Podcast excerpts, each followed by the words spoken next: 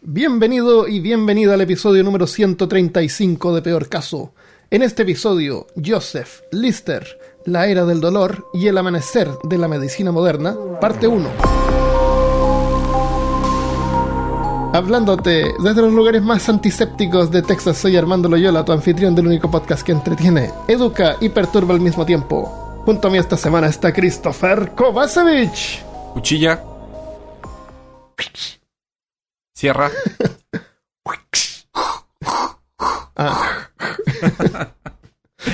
tengo, tengo más los sonidos, tengo un archivo de sonido nomás. de- Cargado. Ush. De 125 kilos de memoria extendida. Entendí, excelente. Eh, bueno, este episodio está dedicado a todas las personas que trabajan en el área de la salud, especialmente en estos tiempos de pandemia que estamos viviendo. Eh, que me imagino que deben estar medio agotados ya, saturados. Y para todas las personas que están teniendo que trabajar igual y exponiéndose. Y, y trabajando en, en unidad de cuidado intensivo cuando su carrera era una cosa nada que ver, Claro, de como cuidando niños, no sé, exacto. eh, de pediatría, los tiran a, a la a cuidado intensivo, a urgencia. Exacto. Sí, está súper difícil. La gente eso. de apoyo también. Es Eh. un montón de gente que no solamente son los médicos o enfermeros. En fin, para todos aquellos que están luchando con la pan- contra la pandemia con- como nosotros, este episodio va Sí, dedicado. gracias por ayudarnos a vivir. Eh, y es un episodio súper relevante porque la vida de este personaje vamos a ver que tiene algunas situaciones que acontecen incluso hoy en día. Porque eh, estamos en el año 2021 y tenemos que lidar con cosas como la negación científica, como personas que no confían en estudios, gente que inventa remedios milagrosos. Y en el futuro, tal vez de aquí a 20, 30 años, vamos a mirar al pasado y vamos a pensar, pero ¿cómo pudimos hacer esto si era tan obvio? Y como nosotros miramos 50 años atrás, 100 años atrás y pensamos, pero esta gente como no sabía sobre infecciones. Claro. Los Pero- humores.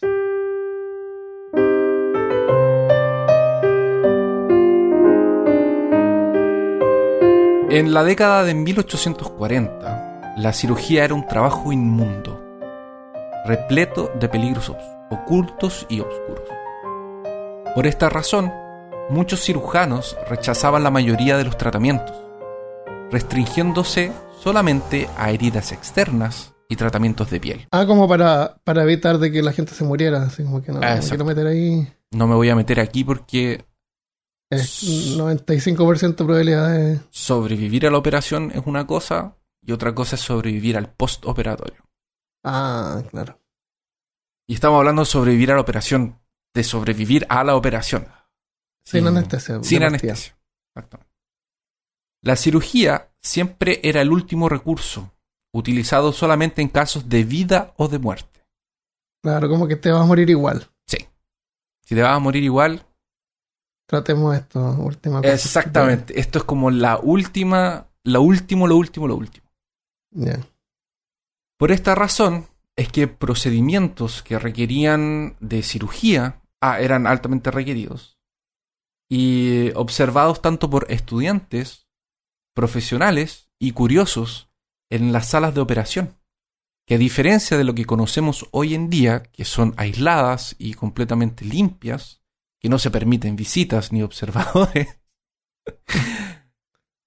las plateas se llenaban de gente que observaban a los cirujanos como si fuesen gladiadores en un coliseo. Los procedimientos más invasivos eran raros y por esta razón llamaban la atención de los espectadores que llenaban los anfiteatros de cirugía. Muchos cirujanos se negaban a realizar estos procedimientos por riesgo, por los riesgos que tenían. Así, este recurso se transformaba en la última opción. Las medidas de cuidado y de higiene que conocemos hoy eran casi caprichos y cosas totalmente fuera de la consideración de la mayor parte de los cirujanos. Cosas como cambiarse el delantal que estaba lleno de sangre y de pus, o limpiarse las manos. Los instrumentos o la mesa donde sería realizado el procedimiento eran recomendados, pero solo para evitar el pavor del espectador. Wow. O sea, limpiaban los instrumentos con un pañito, con el mismo pañito Ni que eso. estaba ahí todo el día. Yes. Wow. Entonces las enfermedades de, de, de, de- de, por ejemplo, enfermedades de, co- de, de contagio de, de sangre. Imagínate. Claro. Y era, O sea, tenía, la gente en ese tiempo tenía una percepción más, más positiva, que pensaban que el cuerpo era más resistente. tal vez, Como que tú trabajas en un auto, bueno, no habían autos ni siquiera en ese tiempo, que no sé, Una carroza. arreglando la carreta, claro, no, no hay que estar limpiando todo, o animales. No sé, no, en los, animales, la, la cirugía en animales también era como nueva en ese tiempo, me imagino. sí, era una cosa que casi no, no se aplicaba. De No hecho. O sea, no. el animal se, se ponía enfermo, le pasaba algo, se sacrificaba. Claro. ¿De dónde habrá salido esa idea de que el cuerpo era, era más resistente en ese sentido? Porque igual es resistente el cuerpo, pero... O sea, yo creo que no sabían eh, cómo se producían las enfermedades. Claro. Porque para ellos el cuerpo yo no sé si era más resistente, porque si ellos creyeran que era resistente, eh, harían más cirugías, pero se dieron cuenta de que las cirugías podían matar, entonces no es tan resistente como ellos. Ah, claro, tenés razón. Pero no sabían por qué. no sabían por qué. Y no, no, Mm. no, esa conexión entre higiene y, y salud no, no existía. No existía, claro. En la vida diaria lo vamos a ver, la vida diaria en Exodus Ah, claro, creen que es malo bañarse, te expones a, a enfermedades y te bañas. Sí, te, chicas, te sacas tu, tu costra protectora. de, de mugre. Asqueroso. Claro, claro, entonces por eso no se bañaban.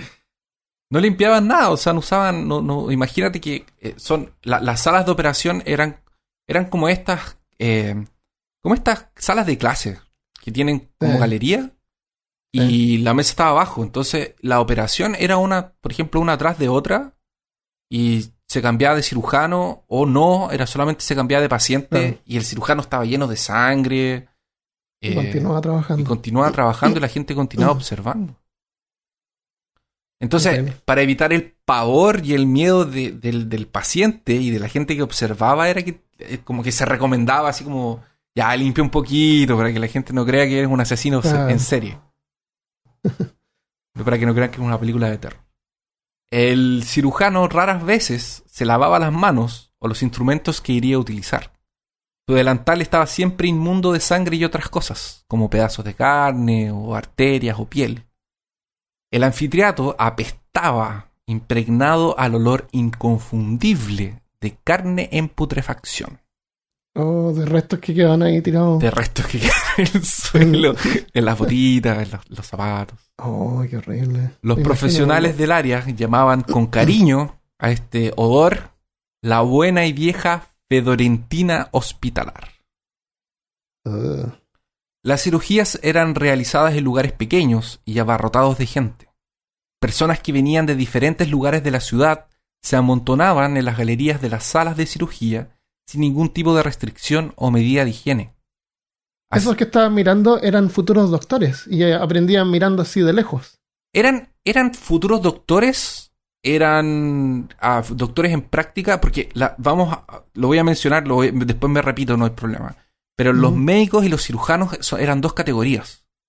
Están los médicos Ah, y están los cirujanos. Ya. Y los barberos. Y están los y los barberos. cirujanos y los barberos. Y están los boticarios. Ah, ya, ya. Entonces, Pero me refiero a que el- eh, a la gente que miraba aprendía viendo. Y Sí. eso era todo lo, el conocimiento que a- a- ilimitadamente podían claro, tener. además de sus No clases de... A ese nivel nunca iban a estar al lado de un cuerpo para verlo en detalle. Sí, de hecho sí, tenían morgues.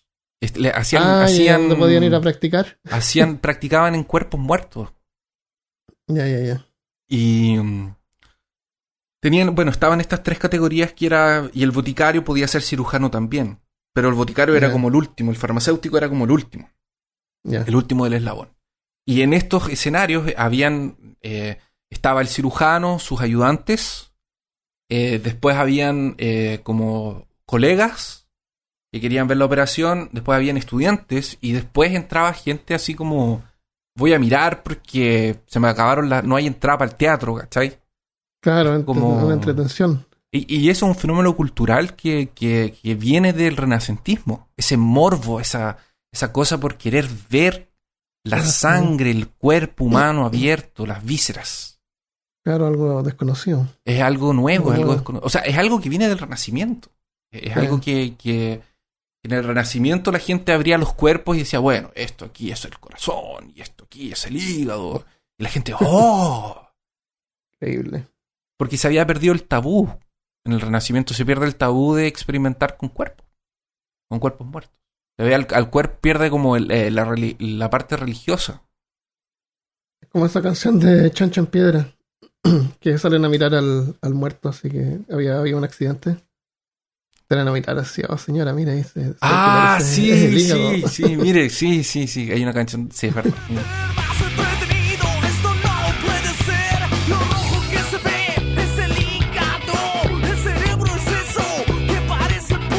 Es un grupo chileno como de funk rock y esa canción Sí, es de los discos antiguos, como el primero el segundo. Sí. cosas así. Así como venía de la calle, la gente entraba con cualquier cosa que lo acompañara, como en sus zapatos, en su ropa, ellos mismos. Eh, si venían del trabajo, entraban así como venían. La cantidad de gente era tal que muchas veces tendrían que pedirle a algunos que salieran, pues no había espacio ni siquiera para que el cirujano se pudiera mover con libertad e incluso operar.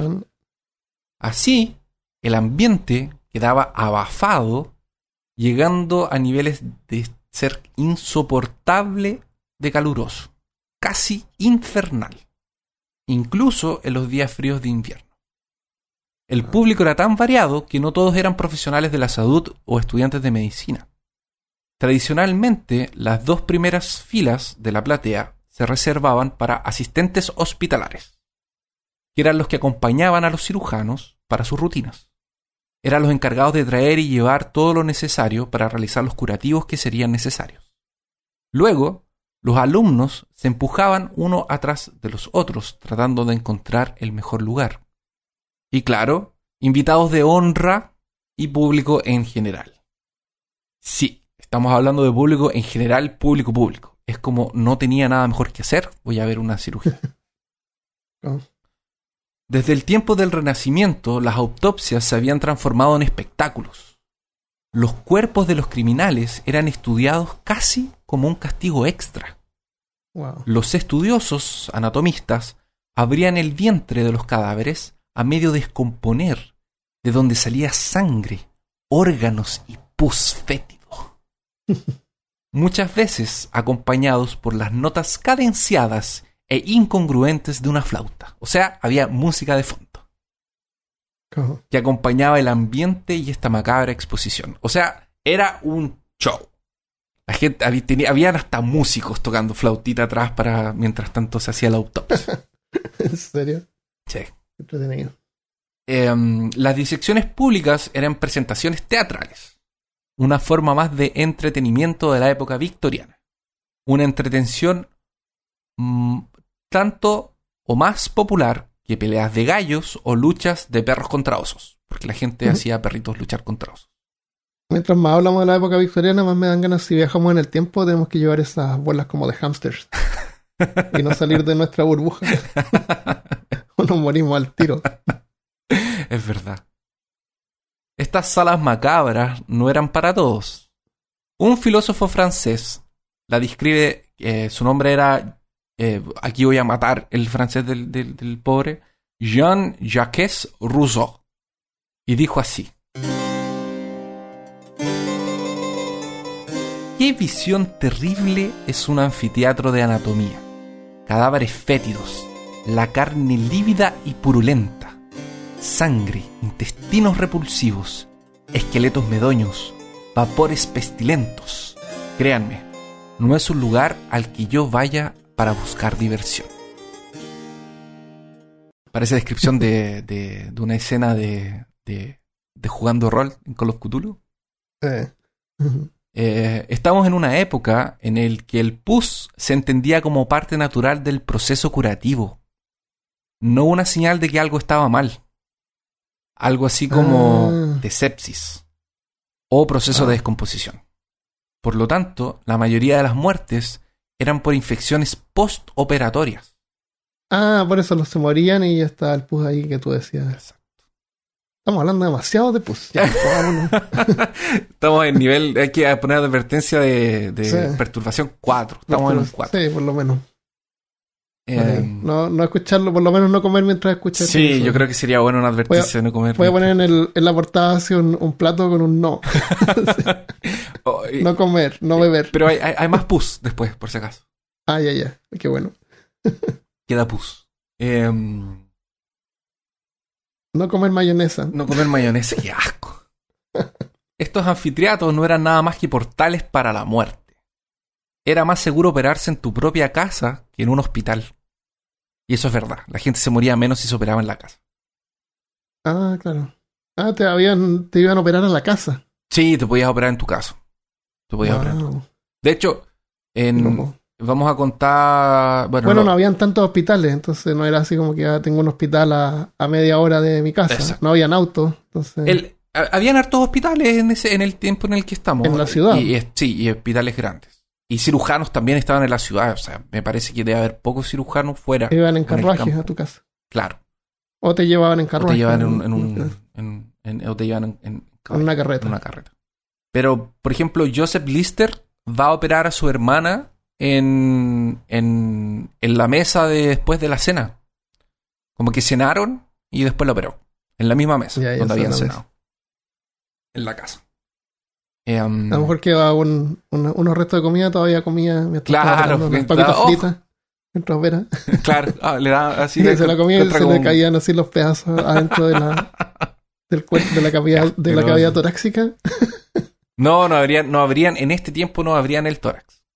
Ah, ya. hacían solamente cirugías menores, como, como amputaciones, alguna Ah, cosa en menor. el, en el, algunas cosas como la vejiga, eh, algunas cosas en el ojo, pero nada, el, el, el tronco, el abdomen era territorio prohibido, Más difícil de entender. porque abrir eso significaba la muerte de la persona, no, no, Ah, no había vuelta atrás.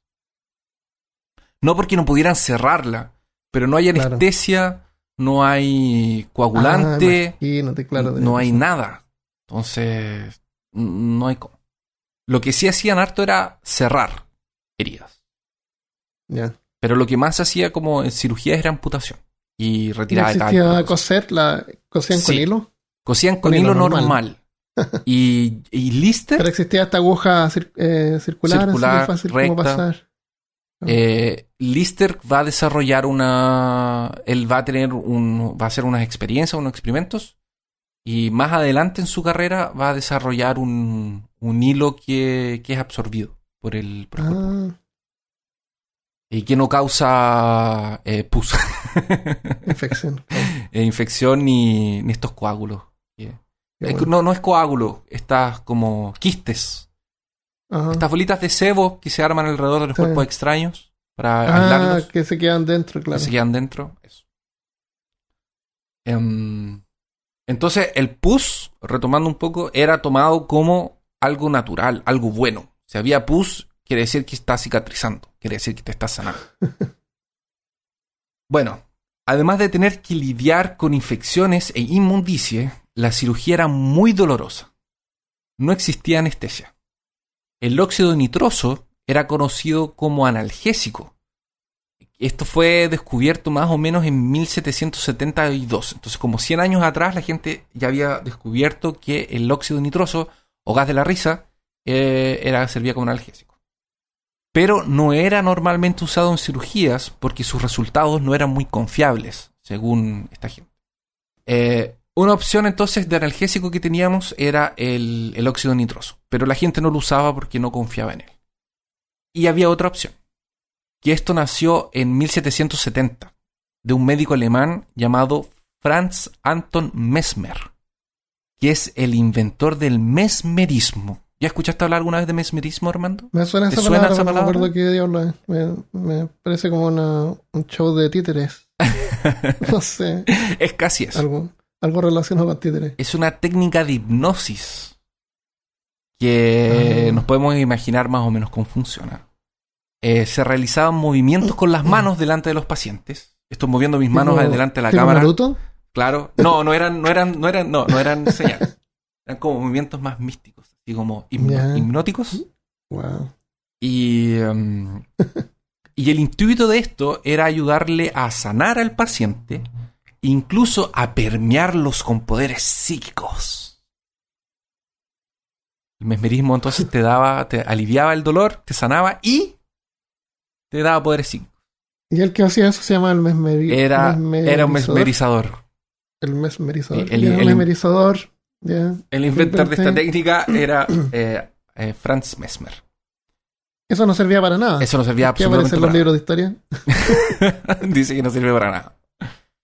Eh, um, una tarde, yo lo, lo coloqué aquí porque era, era la Ah, otra eh, opción. Algo que, que bueno, Mira, intentaban hacer Te- cosas te- por lo menos. Tenías tres opciones. Podías, eh, no te iban a dar óxido nitroso porque nadie confiaba en eso, porque para qué confiar en la ciencia. Eh, la gente no te daba nada y tenías que aguantar la cirugía así como, licor. como venía. Me imagino, pero aún así, que te corten Ah. una pierna por muy borracho que estés, debe doler igual. Mm. Y, eh, y el tercero, y lo tercero era el mesmerismo. Entonces yo como Claro. que, que me mesmericen mejor que nada. Que vengan tipo a hacerte un show Sí, con las manos. mesmerismo, mejor. Por último, en una de esas me convenzo de que no me va a doler. Claro.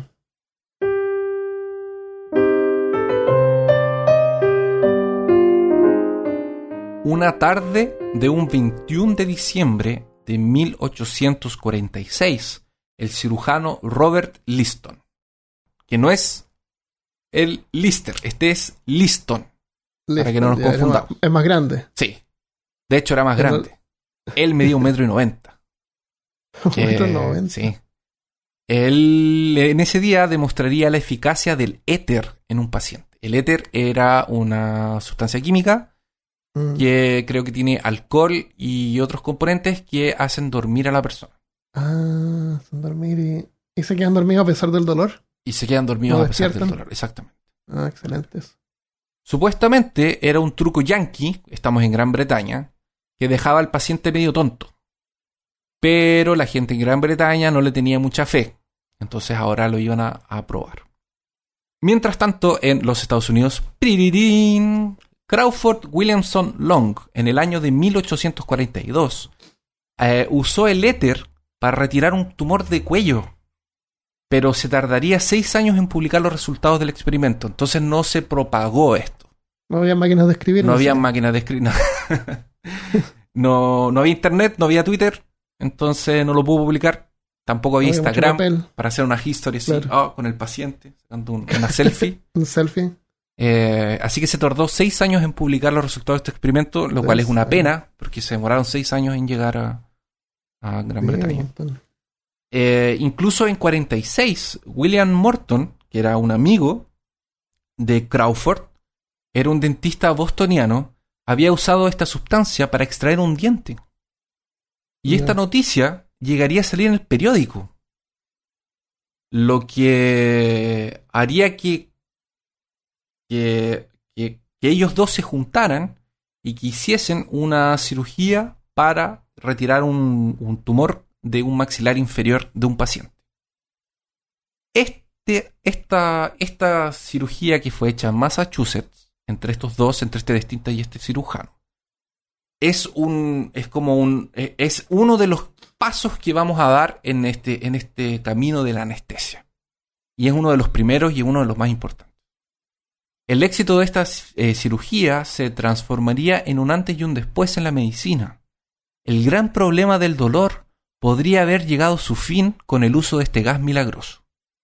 La noticia viajó por el mar y llegó al continente europeo. Ahí, otro dentista, que era un norteamericano, que vivía en Londres, experimentaría con este éter en una de sus extracciones dentarias. El señor se llamaba James Robinson. La extracción... Inventor de, inventor de encendedores. El inventor de los... ¿Hay encendedores Robinson? James Robinson. Sí, pues, no, son. Yo conozco los famosos. ¿no? Sí, pues los Ronson. Ronson es una marca de encendedores súper famosa. ¿En serio? Sí, busca Ronson Lighter. Es más, como más antiguo de los Zippo, es como el Zippo europeo, no tengo idea. Ah, sí. Pero Ronson es sinónimo de, de encendedor. No tenía idea. Ah, Sí. estos son de así- Ah, uh, qué antiguo, loco. Como que apretáis y se abre. Aprieta y se abre. Oye, eso debe ser carísimo. Un Ronson. Un Ronson debe ser caro, ¿no? 75 dólares, weón. ¡Oh! oh, pero loco. No deben haber más Ahora- modernos, ¿no? Ahora tienes un nuevo objetivo en tu vida. Ahora tengo nueva un- meta? que es encontrar uno. Yo creo que voy a tener que, vamos a tener que, la próxima vez que vaya a Estados Unidos, tenemos que ir como a esta feria de las pulgas Ah, y ver si encontramos Ronson, un Ronson. original. Qué, qué locura. Bueno, volvamos al. Entonces el señor Ronson, El señor aparte de Ronson. inventar eh, Aparte, encendedores, Me parece que no es el mismo de los encendedores, pero eh, puede ser un primo, no sé. Quién sabe. Eh, la extracción del diente y por lo tanto el experimento había sido un éxito. Fue tanto así. Pero podías repetir qué es lo que hizo el señor Ronson antes que yo eh, no, no el señor James Robinson. eh, Ah, es Robinson. Es Robinson, no es Ronson. Nada que ver. ya. Las vueltas del podcast. Hablando de encendedores por ninguna razón. Ya. Excelente. Bueno, aprendí algo nuevo. Sí, señor Robinson. El señor Robinson. El señor Inventor Robinson. del, del, del viaje de, perdido en el espacio, que después se perdió en el Que espacio. después se perdió en el espacio. Que es la familia Robinson, ¿te acuerdas? Sí. Era. Él es un dentista, que es un eh, americano que vive en Londres. Y él va a probar el éter para extraer el. para extraer un molar. Para extraer un Ya, pero este no es el que se demoró seis años en, en, en No. publicarlo. Este no es el que se demoró. Eso pasó en Estados Unidos. Eso pasó en Estados Unidos. Era otro dentista y otro cirujano. Y esto está pasando en Londres. Ah, ya, que ya. escuchó la noticia o leyó la noticia de- del experimento de éter. Eh, la extracción que, que Robinson hace y por lo tanto el experimento había sido un éxito. Fue tanto así la emoción que un amigo de James eh, fue corriendo el mismo día a la universidad, a, que era la University College Hospital, para hablar directamente con Robert Liston, el mismo que en este minuto se encuentra hablando, eh, hablándole a la gente de que va a presentar el, el, el- el éter, que está como en, en el banco de cirugía. Eh, y se dispone a probarlo, eh, se dispuso a probar este éter en una cirugía que ocurriría en un par de días. Liston estaba escéptico. Como buen científico, no le tincaba mucho, y aparte era de los americanos, entonces como que no le daba mucha buena espina. Mm, Pero al final de cuentas, ¿por qué no? En el peor de los casos, sería un excelente espectáculo. claro. Durante... Y él no era respons- responsable. Claro. Durante este periodo de tiempo, em, los cirujanos y médicos caballeros eran dos cosas diferentes, eran dos categorías distintas.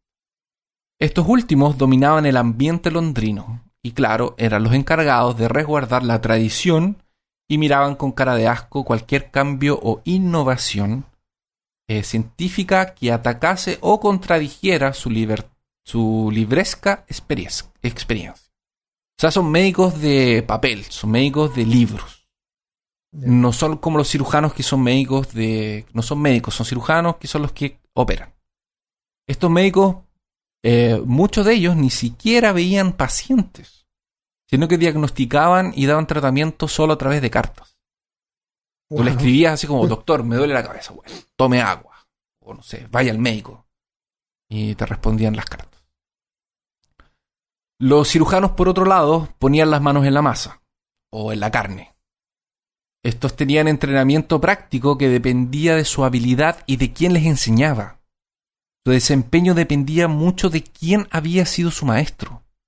Y muchos de estos ni siquiera cruzaban la, univers- eh, ni siquiera cruzaban la universidad. Habían incluso algunos que eran analfabetos. O sea, el cirujano aprendía en la práctica. No aprendía de Ah, los libros, podían operar, pero no sabían leer. pero no sabían leer. Pero sabían hacerlo. En ese tiempo al menos era así. Porque el cirujano incluso era un empleo como de tercera categoría. Pagaban súper mal. Ah, no, se ganaba muy... se, serían- muy- se ganaban, exactamente. Porque no eran médicos. El cirujano Claro. no era médico. Ahora esto claramente fue cambiando con el tiempo. Eso es indudable. Y de hecho empezaron a haber reformas a partir de este minuto de la historia de la medicina. Bien. Eh, aclarado esto, volvemos a Liston. El médico que estaba en el anfiteatro a punto de probar el éter. Liston tenía 1,90, eh, que es más o menos 20 centímetros más alto que la, que la media de los británicos. Era un hombre con una reputación construida por su velocidad y fuerza. Eh, época en la que, les recuerdo, no existía anestesia. Entonces, estas dos habilidades eran todo lo que un paci- paciente quería en un Ah, cirujano. Claro, que fuera Tenía por lo menos ser rápido. y fuerte. Tenía que ser fuerte porque vas a apuntar una, una pierna de una persona que está viva. Ah, tienes que- Claro, claro. Tienes que tener fuerza para. O sea, tienes tus asistentes que o lo amarran a la mesa o lo mantienen sujetado. Pero tienes que tener fuerza para, para, para poder cortar. Cortar un hueso rápido, sí. Ah, tienes razón. Parece que habíamos mencionado eso antes, que era una ventaja ser rápido. Sí, eh, me parece que. No, me parece que no, pero, pero sí, sí lo hicimos. No, no hay problema. Pero tiene sentido. Eh, mirar una operación de Lister requería de toda tu atención. No podías ni siquiera pestañear. Porque en eso podías perder algún movimiento rápido de su bisturí. De lo rápido que era. Casi como un personaje de anime que tiene los... Claro. El bisturí se movía y brillaba, seguido por el sonido de su sierra. Decían que su brazo izquierdo era tan fuerte que no necesitaba de torniquete mientras blandía el cuchillo con su mano derecha. Agarraba con la mano. Exacto. Listón podía amputar una pierna en 30 segundos. 30 segundos. 30 segundos. Y era común que para ganar tiempo se pusiera el cuchillo ensangrentado en la boca. Igual que los piratas, pero con sangre de la persona. Uh, Cuando necesitaba usar sus dos manos, era su técnica. claro. Lo, lo sujetaba. Su velocidad era tal que se dice que una vez le cortó un testículo a un paciente mientras le amputaba la pierna. O sea, se fue de. se fue de castración. Dos cosas al mismo tiempo. Dos cosas al mismo tiempo. Eh, las malas lenguas, y esto es un rumor, porque probablemente es mentira, dicen que en una de sus cirugías eh, le habría cortado tres dedos a un asistente y mientras cambiaba de cuchillo le habría cortado la chaqueta a un espectador que estaba en la primera fila.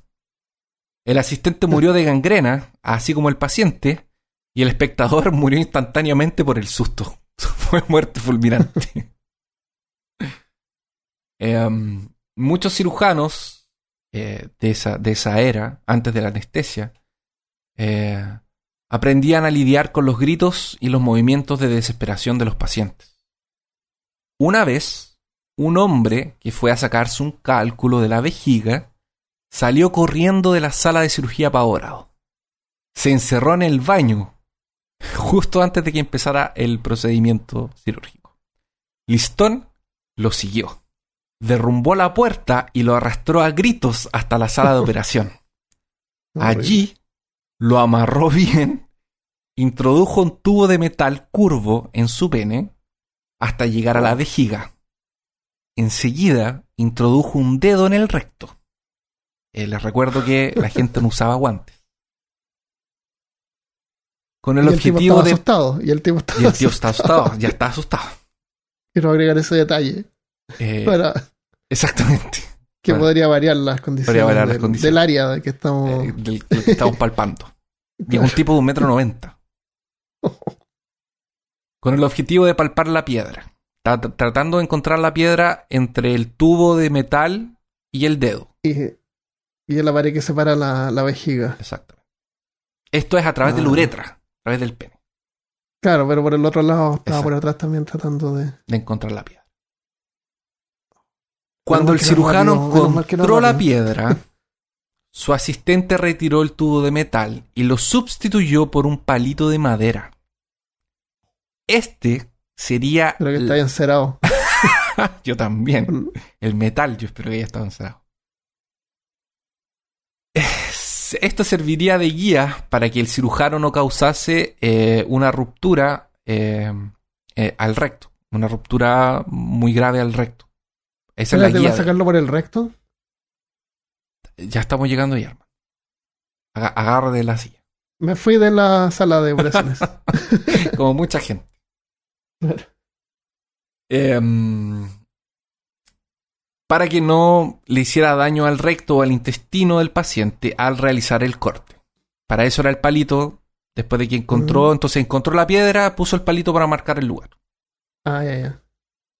Em, con el bastón en el lugar listón hizo una incisión diagonal en el músculo fibroso del escroto hasta llegar al objeto de madera. Enseguida usó la sonda para alargar la abertura, abriendo la glándula prostática. En ese momento el bastón fue retirado y el forceps fue usado para extraer el cálculo de la vejiga. Todo esto en 60 segundos, Wow. sin anestesia. O sea, hizo un corte debajo y lo sacó por, por debajo el, Entonces, el exactamente. cálculo. Usó su dedo y el palito para encontrarlo claro. entre el recto y la uretra y después abrió por abajo y sacó abajo, el... sí. Y, y tiene que coser la vejiga. Y tiene que coser de vuelta. Tiene que coser la vejiga. Y cuando abre la vejiga debe haber salido orina. En fin, estos fueron los, los 70 Mejor no peores segundos de la detalle. persona esta, de, de la vida de esta me persona.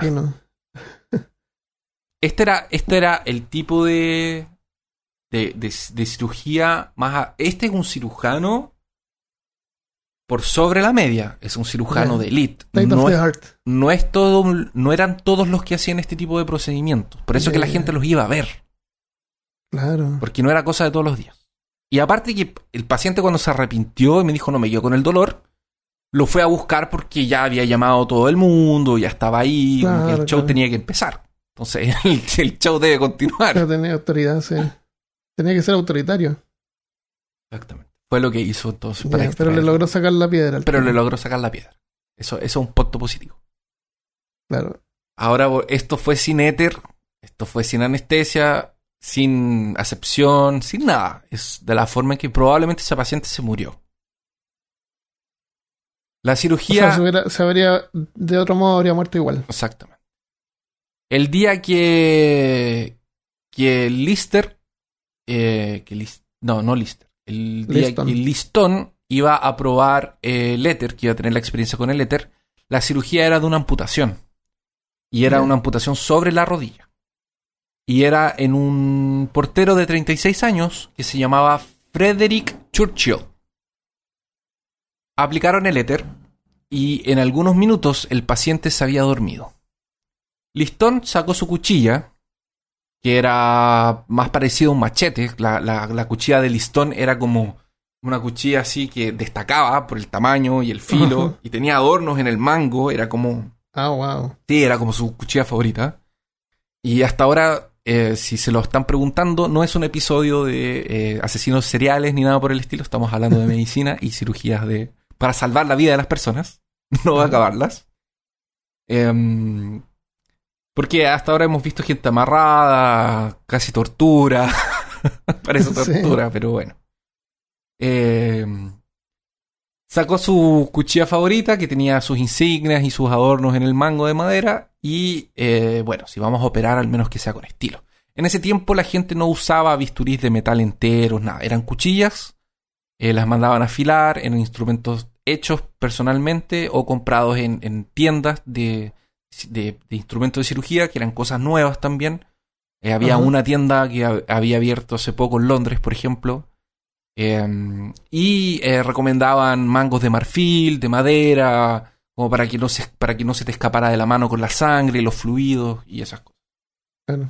Em, Me acuerdo el, el episodio ese, no sé si alguien lo ha visto, pero eh, ¿cómo se llama Sacha Baron Cohen? ¿Qué es ese, ese personaje? Estoy hablando del, del actor que hace Borat. ya, Hace el personaje que es un tipo que de como hip hop, hip hopero. ya, sí, sí. me- la, la imagen una- la tengo en la cabeza. Y tiene como un pañuelo. una, hizo una serie de que va a, y habla con Trump, parece que es con Trump.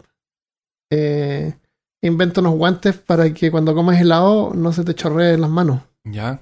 Entonces son unos guantes que acá en la muñeca tienen así como un cono. O sea, cuando comes helado, el helado cae al cono. Este Liston podría haber usado eso para que la sangre no le, no le corriera por los brazos. Puede ser. Que sería una buena idea si usaran guantes. O sea, ya habría sido bueno que usaran guantes. El problema también es que, como tú dices, él tenía un cuchillo personalizado, porque las cosas eran caras en ese tiempo. Sí. Tú no podrías comprar estas cosas en forma desechable. Entonces, guantes tampoco es algo que tú podrías haber conseguido en forma desechable. Aparte que sabemos por otro episodio que el látex era algo raro en ese, en ese tiempo. Sí, sí. Entonces, ¿qué guantes iban a usar? Iban a ¿Guantes de usar cuero? guantes de cuero. Y no los pueden cambiar, los tendrían que hervir cada vez que los usan. Y se achicarían. Claro, es, es bien extraño, no, no hay tanta flexibilidad tampoco. No había mucho donde escoger. Exacto, entonces no, no los podemos culpar tanto. No, por- no, no, por sí, no, nosotros no, en ningún momento lo, lo estamos culpando, pero eh, es, como eh, también ese tipo de innovación es consecuencia de una preocupación.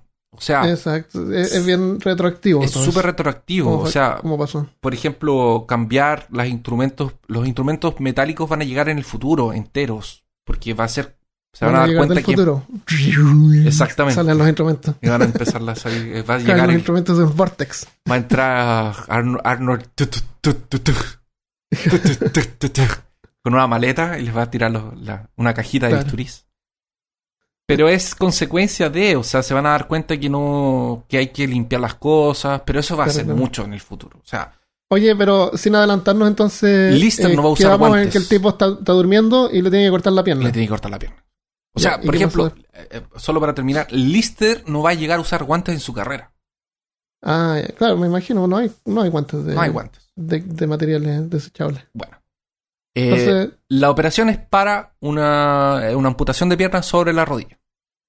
Con un con movimiento. la parte más, más gorda de la pierna. Exacto. Con Más un gruesa. movimiento rápido, hizo una, una primera incisión profunda hacia arriba de la rodilla. Inmediatamente, uno de sus asistentes aplicó un torniquete para contener el flujo de sangre. Mientras que los dedos, eh, mientras que con sus dedos, Listón empujaba el músculo y la piel hacia atrás. Como un hábil carnicero que, que abre un- un- una, una pierna de, de- Claro, de tiene que dejar un borde porque después eso tiene que cerrar el... Después tiene que cerrar, área. exactamente, tiene que ser el chonguito. Claro. Como, Oh, imagínate el dolor, lo, el- lo Imagínate que debe haber dolido eso. Pero, pero está con el éter. la pierna y se separe la piel. Pero está con, sí, pues este tipo está con el éter, pero todos los pacientes que estuvieron Anteriores sin están éter, sin éter. el dolor máximo. Debe haber un nivel, un, un límite en el dolor que alguien puede sentir, ¿no? Yo creo que sí. O sea, ¿qué pasa? Después ya no hay más, no sé, ya llegaste al límite máximo y no, da lo mismo lo que te hagan. Sí, tú, me imagino que no baja, se queda allá arriba. Pero no sube más. No o sea, sube ¿qué, más. ¿qué más te va a doler? O sea, te arde, te arde mucho. ¿Qué más va a pasar? Bueno, una forma de verlo. Por lo menos ahí ya no, es el máximo dolor. Y ahí, Bueno, como un hábil carnicero, con algunos movimientos rápidos, expuso el fémur. Cambiando su cuchilla por una sierra y con ayuda de un asistente que mantenía la piel y los músculos alejados, el cirujano en solo, en solo media docena de cerrajes hizo caer la pierna. Y un segundo asistente se encargó de arrojarla a un balde de acerrín. Tengo que, tengo que hacer un pequeño paréntesis aquí, que eh, mientras eh, preparaba el episodio, leí que pasaba que la parte más crítica de esta operación de amputación era llegar al hueso, especialmente al fémur. ya. Porque eh, cirujanos que no eran muy... eh, que, que- ¿Hábiles? que no eran muy hábiles o que eran novatos, cuando llegaban al hueso se paralizaban. Ah, Y por pers- susto de ver el hueso. De por el susto, me imagino, de ver el hueso y de, de tener que ir a, a cerrarlo. Ah, Eh, ah, es como más bruto la, la Ajá. acción que hay que hacer ahí. Y imagínate paralizarte cuando tienes el paciente gritando dolor al lado tuyo. Eh, y lo otro es que si, por ejemplo, si eras muy inexperiente, por eso que profesores en la universidad, como que, Experto. eh, eh, experto, eh, profesores en la universidad te recomendaban que entrenaras con madera, o sea, cerrando madera, Ah, para claro. acostumbrarte tiene como a la fuerza. Claro, claro. Y, y pasaba... Por eso es que la, por eso es que eran carpinteros estos. Eran básicamente carpinteros. No. O sea, yo, yo siempre le digo a mi, a mi tío que es orto, ortopedista, que es traumatólogo, que básicamente él es un, un carpintero. O sea, las herramientas que él usa son martillo, sierra. o sea, ¿tú crees que en su cincel. casa él tiene sillas hechas de hueso? Como esta catedral de hueso que hay en, en Europa por ahí. Hay que tener todo es de hueso. las operaciones que él hace de rodilla, de cadera, hay que tener fuerza pa- para, Sí, separar, para Claro. martillar de vuelta. Usan taladro, usan, eh, Sí. usan eh, tornillos, usan tuercas, usan Mm. sierras, usan martillos, cinceles. Eran Es, circulares. es increíble, parece realmente carpintería. Pero con una persona, en un, en Sí, un martillo, sí. Entonces, estos cirujanos les tenían que entrenar porque la sierra se te podía quedar Pescado. pescada. Imagínate que se te trabe la, la- la sierra en el hueso del paciente vivo y despierto. Tratar de manipular. Tratar y no de manipular y tratar de sacarla. Para empezar a cerrar de nuevo. Con tres tipos a- a- tratando de agarrar los músculos y que no se desangre. Tratando de... Y, y para empezar a cerrar de nuevo. Qué horrible. Es, es- es terrible. Yo, me- yo, yo me imagino No, esto. todo esto es lo más terrible que he escuchado en mi vida. Armando, Una de las cosas más terribles. Armando, la gente iba a ver esto. Claro. La gente Pero iba a ver eso, esto. morirse. No, no, También. no estoy hablando del paciente, estoy hablando que había gente que Ah, iba a mirar a esto. Bueno, de lejos a lo mejor iban algunos por el calorcito. Afuera imagina- estaba congelado. Imagínate el morbo de las personas para Sí. ir a ver esto. Es como. Porque por último. Bueno, igual hay gente que es morbosa que se mete a páginas para Oye, ver. pero fotos. hay que ser honesto. O sea, yo, si me dan la opción de poder ir a ver eso, yo voy y lo veo. Pero así. Tengo que el- tener esa experiencia agregada a mi experiencia de vida. No, sí, yo entiendo que hay gente que de hecho se ve videos de choques y videos de gente que le explotó una granada en la mano. Sí, sí, sí. Película. Pero, Pero ver, ver eso en vivo, eso en vivo en una persona que no está anestesiada. Ah, yo por lo menos lo vería una vez. ah. No sé, tal vez. Aunque, aunque con tantas películas de terror que hay ahora, es como está todo tan no es lo mismo. desensibilizado. No, me imagino que no es lo mismo, pero es más que antes, que no había Sí, nada. Sí. O sea, imagínate la, la, la diferencia entre nada y eso. Ahora por lo menos hay algo Sí, hay un que se intermediario. acerca Mm. a los efectos especiales, que se acerca a eso, pero en ese tiempo de ver un hueso, como tú dices, de haber sido, incluso para los cirujanos, de haber sido impactante. A- a- a- porque una cosa es verlo en un cadáver que no se mueve, que no siente, y otras cosas es ver Claro, a un una paciente persona viva, tú estás viendo la- el esqueleto de una persona viva. y vivo. Es siempre chocante. Qué raro eso que tan, tan chocante. Eh, bueno, el- entonces el, el asistente toma la, la la pierna y la tira a un balde que tenía serrín. Ya, para que absorba la, la sangre. para que para dejarla para que no se derramen. Eso. Claro. Listón entonces comenzó el proceso de amarrar arterias y vasos sanguíneos menores. Porque lo que hacían eran amarrarlas con nuditos y. o con. con- Ay, y cuando corta el hueso también tiene que ser lo más cercano a los músculos. Ajá. Porque no te va a quedar un chongo ahí con un con hueso un hueso. empujando. Esto le llevó 28 segundos. En que el paciente no se movió ni gritó. Ah, durante los 60 que cortó la pierna. No, se demoró 28 segundos en cortar la piedra. En, cort- Ah, en cortar la pierna a esta persona que tenía éter. Y la experiencia que relatamos antes era sacar un cálculo. Y se demoró 70 segundos. Wow. Y fue O cuando. sea, se demoró menos porque la persona no forcejeaba. Mm, Es que me imagino que la, es que la operación. el- o sea, primero tenía. Por lo que vimos antes, se había demorado 30 segundos en hacer una amputación parecida, sin éter. Que fue el primer caso que conté de él. Em, y esta de aquí, el tipo... Ah, no, yo había contado que él se demoraba 30 segundos en amputar una pierna. Entonces él ya Sí. tiene práctica. Y segundo, que la otra cirugía es mucho más complicada. O sea, hay que encontrar el cálculo, abrir, Ah, buscar, abrir el sí, forceps. sí. Esto de aquí para él ya es como más... Pero con el éter el, el tipo no despertó. No despertó. fue y pacíficamente. tampoco gritó. fue- Qué bueno. Aún así tenían que controlar la sangre. Bueno, hay- muchas cosas que tienen que avanzar, pero imagínate, imagínate el impacto para esa, esa- ese, ese, ese grupo de médicos que estaba viendo una cirugía sin los gritos. Parece que falta algo. muerto. Claro. Podría estar muerto, en fin. Eh, cuando se despertó, el señor Churchill preguntó cuándo comenzaría la cirugía. Oh, no le dolía. Y su respuesta fue la visión de su propio chonguito en el aire, cuando le mostraron su propia perna. Lo que causó risas y carcajadas. Ja, ja, ja, qué divertido, dijeron todos. Hilarante. Hilarante, qué divertido. Jo, jo, jo, mira, no tiene pierna. Ah, mira mi pierna en un balde. Ja, ja, ja. Falta casi que le pasaran la pierna. Así, oh, mire su pierna. Ah, mi pierna. Eh. Te regalo. Claro. Eh, um, no, yo sé que el nombre técnico no es chonguito, pero no sé cómo decirle al muñón que les queda muñón, ¿o no? ¿Es muñón? Término médico del muñón. El muñón. Eh, um, este hecho es un hecho histórico para la ciencia. Esta cirugía lo cambiaría absolutamente todo.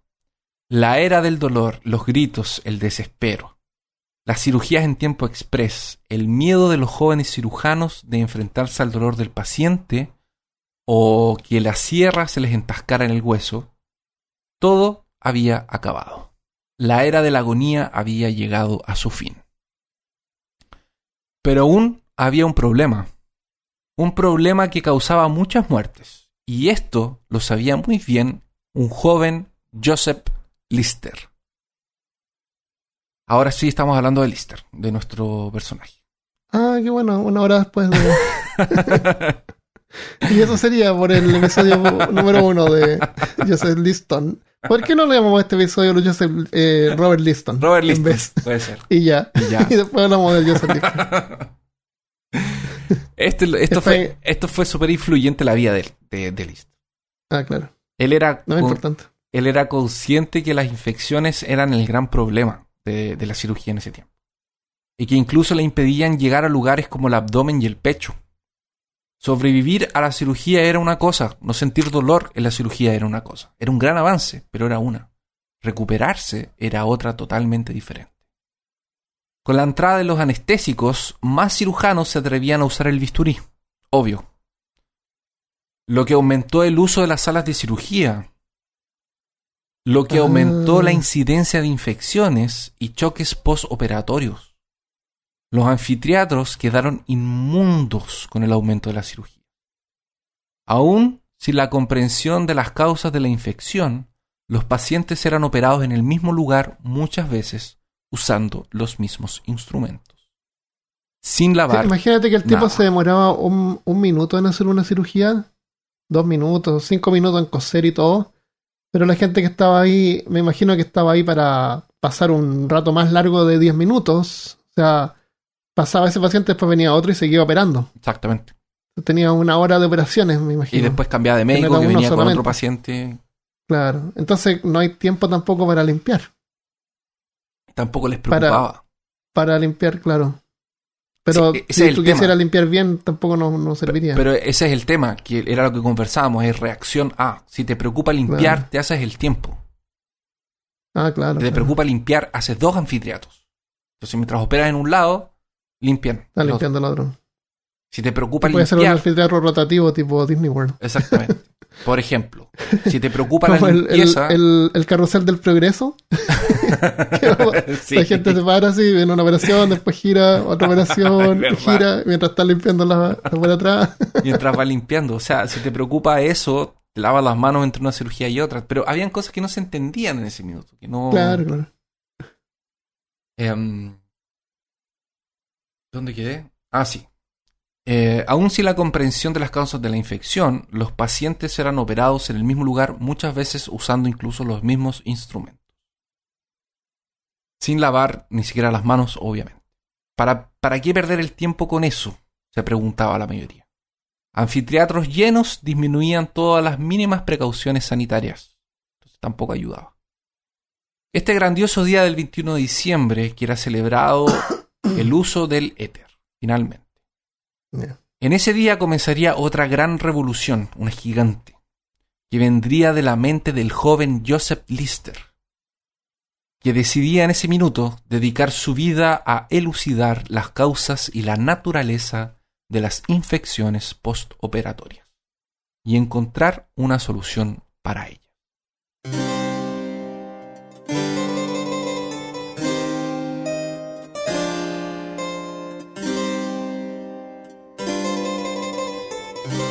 Joseph Lister nació en abril de 1827. Era de familia Quaker. Los Quaker son los que hacen avena, ¿no? Pero son la. Eran una comunidad cristiana de conservadores, básicamente. Son como los Hamish, ¿no? Eran como los se llama esos que Amish, hacen- sí, como los puritanos. Era otra de estas de estas sociedades. y cositas. Eso. Ahí no busqué una, no busqué mucho de los Quaker. Algún día podemos hablar de esas cosas, pero Sí, sí. es, es solo como un dato que eh, va a servir como para que entendamos algunas de las decisiones que tomó, decisiones o cosas que le pasaron Mm. en el futuro. Entonces, su familia era Quaker. Eh, no se le permitía casar, no se le permitía practicar deportes o ir al teatro. La vida era una dádiva para ser utilizada en honrar a Dios y ayudar al próximo. Su padre eh, se llamaba Joseph Jackson Lister. Era un devoto del microscopio. Trabajó parte de su vida en mejorar las lentes para estos aparatos, que sufrían de distorsiones y una molesta aureola morada que quedaba alrededor de la muestra cuando veías, por problema de refracción y cosas así en las lentes. Su hijo, además de ayudarle como asociado cuando creció y fue una- un adulto, en su comercio de vinos, porque lo que ellos hacían era vender vinos, vendían vino, eh, ganó el amor por la ciencia y por el microscopio de su padre. Que en ese tiempo los, los microscopios eran vendidos no como herramientas científicas, pero como juguetes. Entonces eran como casi como un juguete de un caballero. Era como un juguete de adulto, así como Warhammer, Claro. pero era microscopio. Entre comillas. Sí.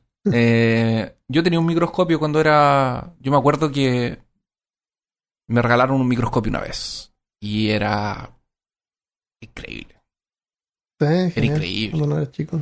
Y, Que ponía y- la cosita con la luz debajo. sí, y era un microscopio que me parece que está aún en mi casa. Debe estar por ahí entre mis cosas. Mm, Un micrófono, un micrófono, un microscopio de excelente calidad. Era muy raro así. eh, eh, eh, que eso en Chile me lo trajeron de Estados Unidos. Ah. Y venía con muestras y todo. Venía como con, con una mosca, un pedacito de mosca, venía un pedacito de, de planta. Y venían algunos vitros para poner agua y cosas así. Entonces, como Es que- como ver otro mundo. Sí, era, era increíble, de verdad. Eh, una de las mejores Sí. cosas que me, que me regalaron. Y, mm, y se, podía, se podía focar, tenía como hartas Ajá. funciones, acercar, alejar, focar. Tenía tres lentes, había una lupa, una macro lupa. y así. Realmente fue una de las cosas que me marcaron así de, de regalos de cuando era niño. Era niño cuando me lo regalaron. Sí, yo también me regalaron un par de microscopios. Pero eran como juguetes. No es, no es, no es el microscopio que usan en una en hospital. o- Mm. No, obvio que no. Pero, Pero igual ver de cerca algo, ver las hojas típicas, Sí. que en el colegio también sacaban la, la, la lámina así de una cebolla. Eh, sí, sí. y voy a la ver la ponía, sí. célula. Eh, Entretenido. era bien entretenido, me gustaba harto. Eh, um, entonces, los microscopios los vendían como en cajas de madera, con terciopelo y adornados. Era como, como súper así. No eran muy. No eran muy buenos. Las lentes no eran de una calidad increíble, pero era lo que Claro. se vendía. Así que su padre trabajaría para traer algunas mejoras a este instrumento desenvolvería la matemática necesaria para descifrar algunos ángulos y producir una lente acromática. Esto le reconocería fama mundial y un lugar en el Royal Society. El joven Lister era constan- constantemente motivado para leer de ciencia, religión y otras cosas. Desde pequeño demostró una gran curiosidad por la naturaleza y confiaba eh, y le confiaba a su padre en cartas algunos experimentos que realizaba a medida que iba creciendo. Cuando su padre estaba en negocios y era niño le escribía, o cuando estaba en la universidad le escribía y en la adultez también le escribía. Esta relación con su padre será algo muy importante a través de toda su vida. Él será su confidente, amigo y consejero. Constantemente le escribía contándole sus avances en sus estudios e incluso sobre amor. Como era una familia religiosa, causó un gran impacto cuando a sus 14 años Joseph les comunicó que quería dedicarse a la cirugía y al estudio de la anatomía. Recordemos que cirujanos y médicos no eran lo mismo en ese tiempo, pero Joseph podría crear una carrera de medicina, lo que sería algo bueno.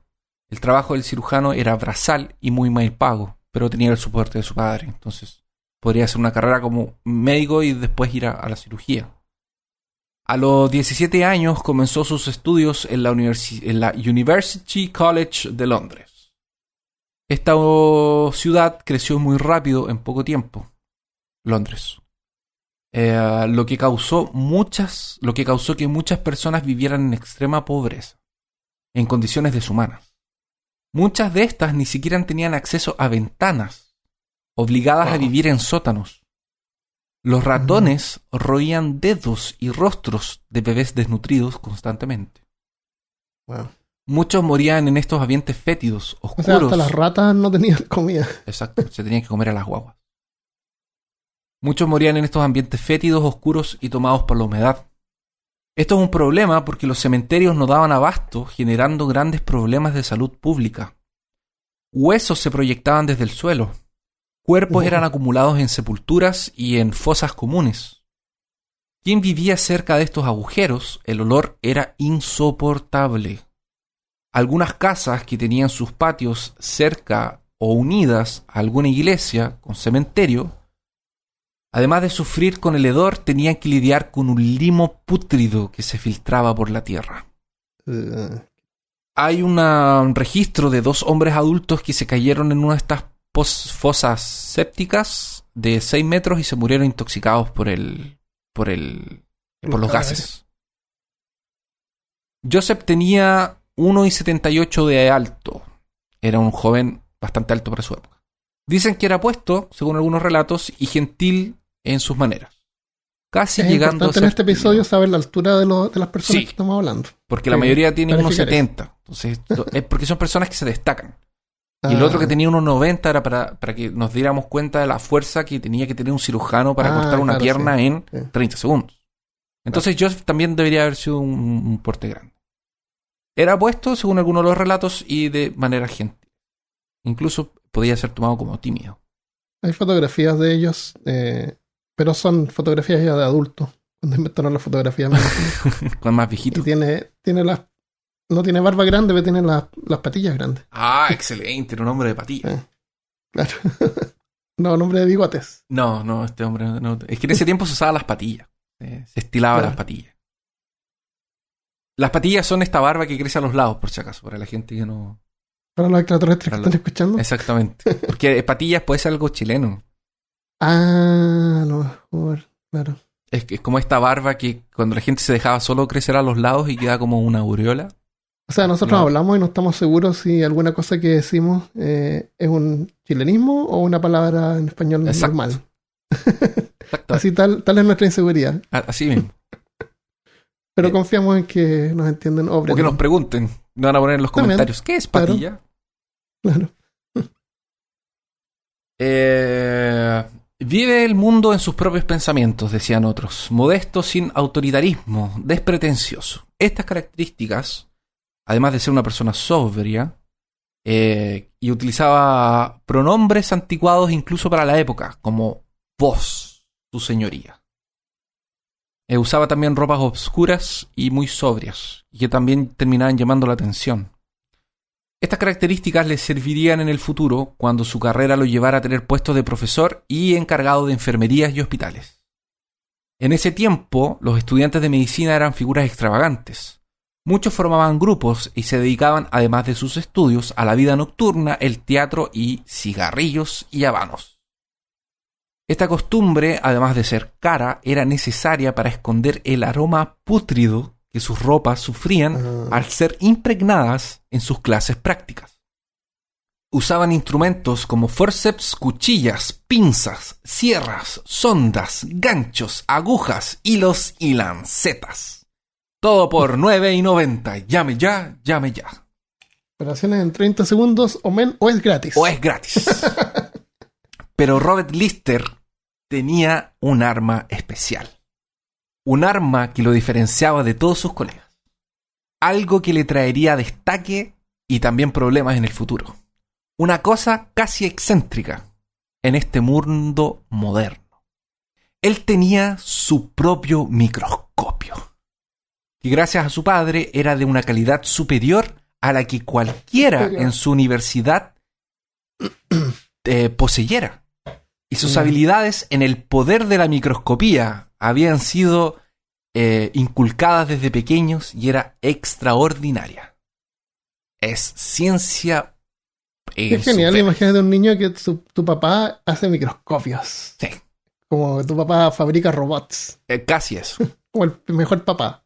Lo que pasa es que los Quaker, por lo que estaba leyendo, como tenían prohibidos como buscar la futilidad, uno de sus escapes para entretenerse era la ciencia.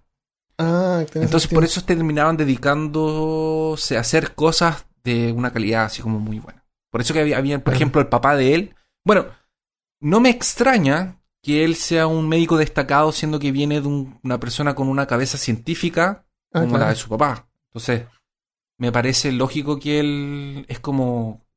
Generalmente estas personas que son destacadas en algún área tienen el apoyo de los familiares o vienen Sí, de una familia... Sí, Estuve no. viendo Sheldon, Young Sheldon, Ajá. que es Sheldon Cooper cuando era chico. Una serie de televisión, una, una comedia, sitcom. Sí. Y eso pues es súper fantástico porque él es súper inteligente, pero los padres son comunes y corrientes. No, no... Incluso la mamá así como que lo tira hacia abajo, porque es como súper Ah, sí, religiosa. sí, sí. Y eso es imposible. Toda la gente que es inteligente y hace cosas porque los padres también los apoyan. Y, algún familiar, y un los, y los mentor. suben y los elevan. Sí. Y también tienen ese mismo, esas mismas características. Son, son inteligentes, les gusta la ciencia, qué sé yo. Sí. Pero John Sheldon es totalmente realista en ese sentido. En ese sentido sí es difícil. hay una parte en la segunda temporada donde siempre tratan a los hermanos como de tontos porque él es inteligente y los otros son tontos, así no son, no son inteligentes como él.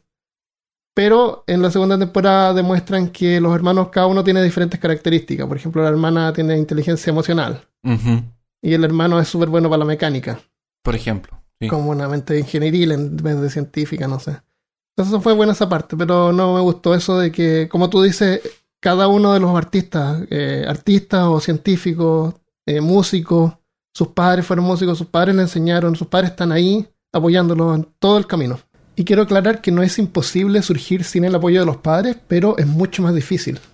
Sí, especialmente los extraordinarios son porque Sí. de alguna forma tienes que tener acceso a eso desde pequeño. Entonces alguien que no tiene Exacto. interés.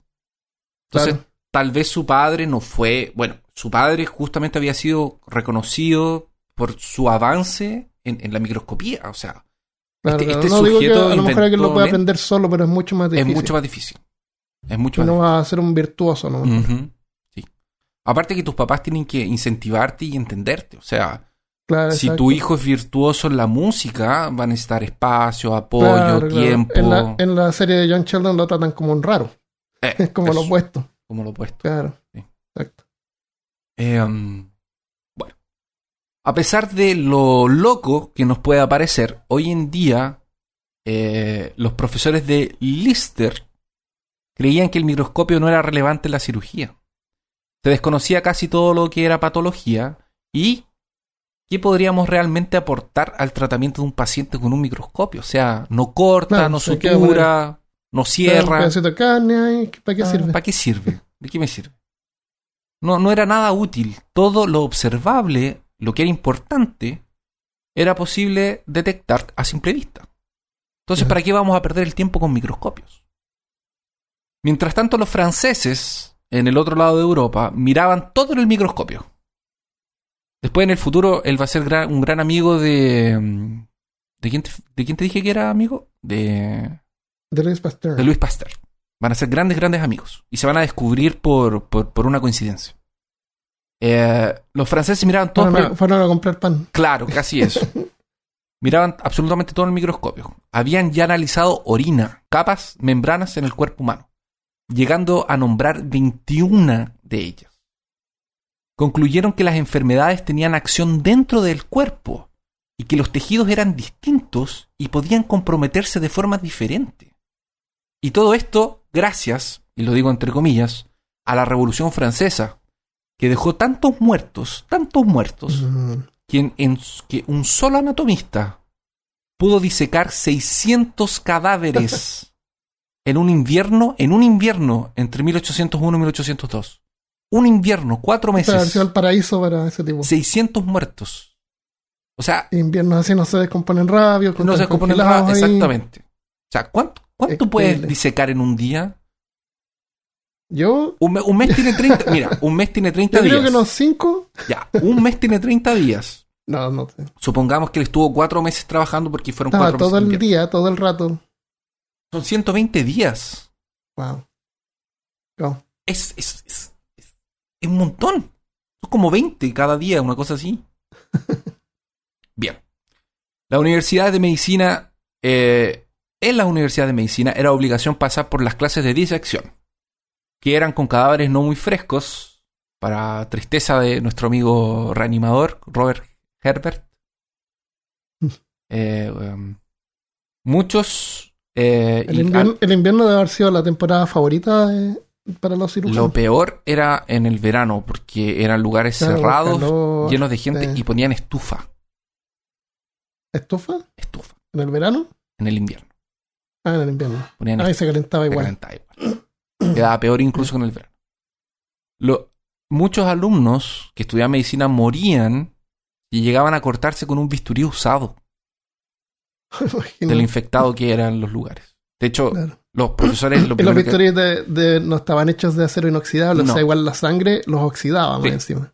Y con eso cortaban a la gente. y con eso cortaban a los muertos. Entonces, si se cortaban ellos, Y a los vivos. a los vivos también. Espero que hayan sido distintos. No, no, te imaginas. Yo creo que no.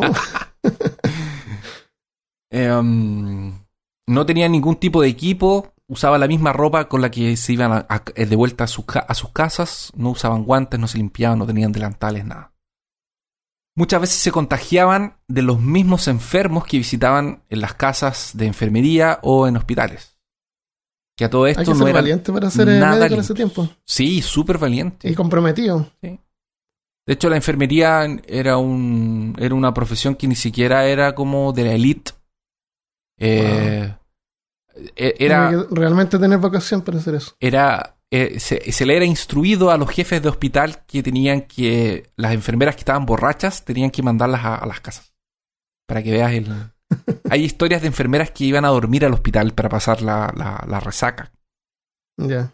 así de ese era el perfil de la enfermera Wow. Em, bueno.